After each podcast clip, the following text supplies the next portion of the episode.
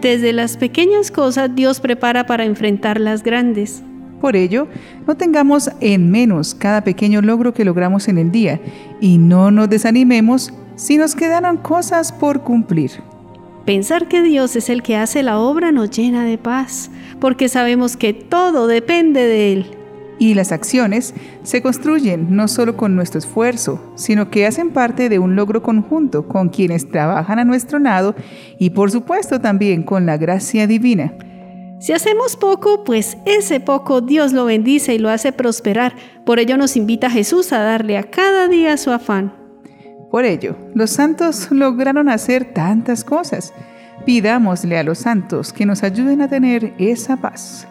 Los santos recordados en este día 14 de julio son San Camilo de Lelis, presbítero, San Francisco Solano, presbítero, San Heracles, obispo, San Juan Guanguichin, mártir, San Marchelmo, presbítero y monje, San Optaciano de Brescia, obispo, Santa Tuscana de Verona, viuda, San Vicente Omadelgario, monje, Beata Angelina de Marciano, fundadora.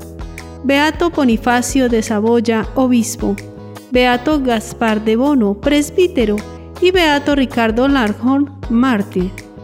Hoy conoceremos a un gigante de la evangelización en América Latina, un franciscano apasionado por la salvación de las almas. Él es San Francisco Solano.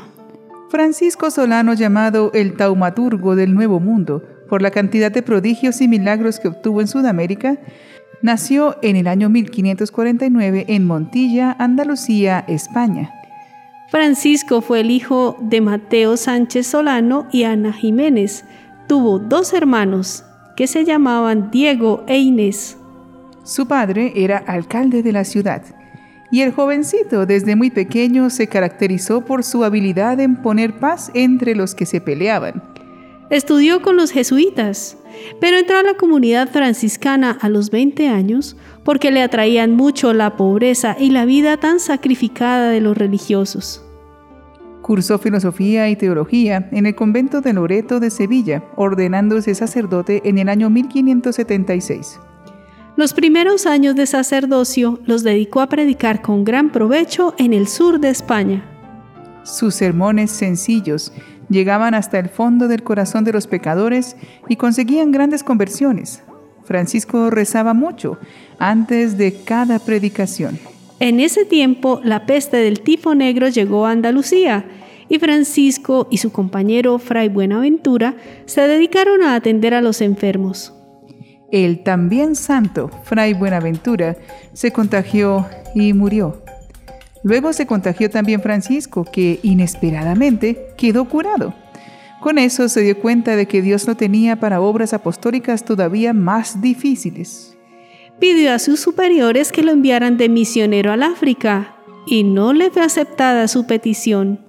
Pero poco después el rey Felipe II pidió a los franciscanos que enviaran misioneros a Sudamérica y enviaron a Francisco. Fue una gran alegría para su corazón. Y sucedió que una terrible tempestad lanzó el barco contra unas rocas frente a Panamá y se partió en dos.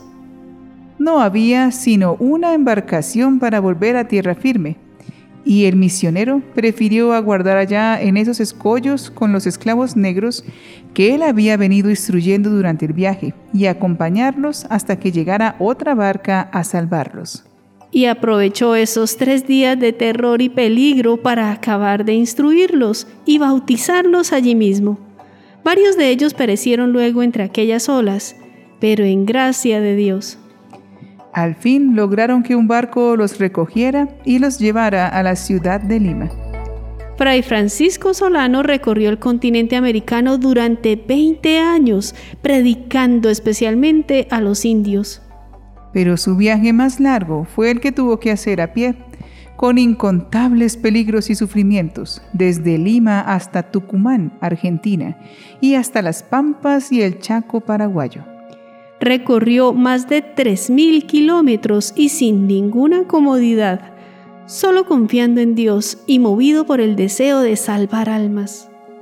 Y le sucedió en aquel gran viaje misionero que lograba aprender con extraordinaria facilidad los dialectos de aquellos indios a las dos semanas de estar con ellos. Y le entendían todos admirablemente sus sermones. Sus compañeros se admiraban de este milagro de Dios. Pero lo más admirable es que las tribus de indios, aun las más belicosas, recibían los sermones del santo con una docilidad increíble. Dios le había concedido la gracia de conseguir la buena voluntad de sus oyentes y que se hicieran bautizar por centenares y miles. Un jueves santo, Francisco estaba predicando en La Rioja, Argentina. Llegó la voz de que se acercaban millares de indios salvajes a atacar la población. Era un inmenso peligro, pero Fray Francisco, con su crucifijo en la mano, habló a los atacantes en su propio idioma, de forma que los indígenas desistieron y poco después aceptaron ser bautizados. El padre Solano tenía una hermosa voz y sabía tocar muy bien el violín y la guitarra, y en los sitios que visitaba divertía muy alegremente a sus oyentes con sus alegres canciones. Un día llegó a un convento donde los religiosos eran demasiado serios, y recordando el espíritu de San Francisco, que era vivir siempre interior y exteriormente alegres, se puso a cantarles y hasta a danzar tan jocosamente que aquellos frailes terminaron todos cantando, riendo y hasta bailando en honor del Señor Dios.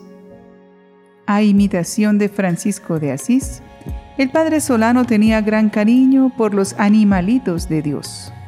Las aves lo rodeaban muy frecuentemente y luego a una voz suya salían por los aires revoloteando, cantando alegremente como si estuvieran alabando a Dios. Para el año 1595 es llamado por los superiores de la orden que vivían en Lima y fue nombrado guardián del convento de la Recolección. Su forma de vida no cambia y pasa gran parte de su tiempo ayudando a los más desvalidos, dejando hasta de comer por darle a los demás. Se dice también que fue una persona muy simple, amante de la pobreza. Sus consejos eran prudentes y cuando tenía que reprender a alguno de los demás frailes, lo hacía con gran celo y caridad. Sus excesivas penitencias y su espíritu de oración no le impedían ser alegre con los demás. Francisco entraba a las casas de juegos y hacía suspender aquellos vicios y llevaba a los jugadores a los templos. En los teatros, en plena función inmoral, hacía suspender la representación y echaba un fogoso sermón desde el escenario, haciendo llorar y arrepentirse a muchos pecadores. Un día, estando predicando en una misa, empezó a temblar. Las gentes quisieron salir huyendo, pero él les dijo, Hijos míos, no corran, no tengan miedo. Si piden perdón a Dios, no les sucederá nada malo. Todos pidieron perdón y nada malo sucedió aquel día allí. Otro día, en pleno sermón, exclamó, Por las maldades de estas gentes, todo lo que está a mi alrededor será destruido, y no quedará sino el sitio desde donde estoy predicando. Y así sucedió años después. Llegó un terremoto y destruyó el templo y todos los alrededores, y el único sitio que quedó sin que le pasara nada fue aquel desde donde el santo había predicado. En 1595, Solano pasó a la enfermería del convento, enfermo gravemente del estómago apenas si podía salir a predicar y a visitar a los enfermos. Procuraba asistir a la comida en el refectorio junto con los demás frailes, pero comía muy poco. En mayo de 1610 empezó a sentirse muy débil. Los médicos que lo atendían admiraban su paciencia y santidad. Además, seguía excediéndose en sus penitencias y no miraba por su delicada salud. El 14 de julio, una bandada de pajaritos entró cantando a su habitación y el padre Francisco exclamó, Que Dios sea glorificado. Y expiró. Desde lejos las gentes vieron una rara iluminación en esa habitación durante toda la noche. Meditemos sobre el amor de Dios con esta oración del propio Francisco Solano. Mi buen Jesús, mi redentor y amigo, ¿qué tengo yo que tú no me hayas dado? ¿Qué sé yo que tú no me hayas enseñado? ¿Qué valgo yo si no estoy contigo? ¿Qué puedo yo si tú no estás conmigo? Señor, mi Dios, sin vanidad me hiciste, sin que te lo pidiera me creaste en crearme y redimirle mucho hiciste, y menos obrarás de lo que obraste en perdonar la obra que tú hiciste. Pon tus ojos, Señor, en mí, y ten misericordia de mí, porque yo soy solo y pobre. Amén. De Fray Francisco, es admirable cómo recibió el don de lenguas para poder llevar el Evangelio a las diferentes tribus indígenas y cómo no se ahorró esfuerzos para convocar al pueblo y hablarles de Dios e incluso invitarles a la conversión. La excelente comunicación fue el medio con el cual Francisco Solano llegó a los corazones de tantas personas para llevarlas a Dios. Tenemos muchos medios para comunicarnos, pero nos hace falta un mejor uso del lenguaje para que sean efectivos. Y más aún, Necesitamos más cercanía, más contacto personal y auténtico para que nuestras conversaciones no sean solo la búsqueda de un interés impersonal, sino el encuentro de personas que se enriquecen mutuamente y hablan de manera sincera y honesta.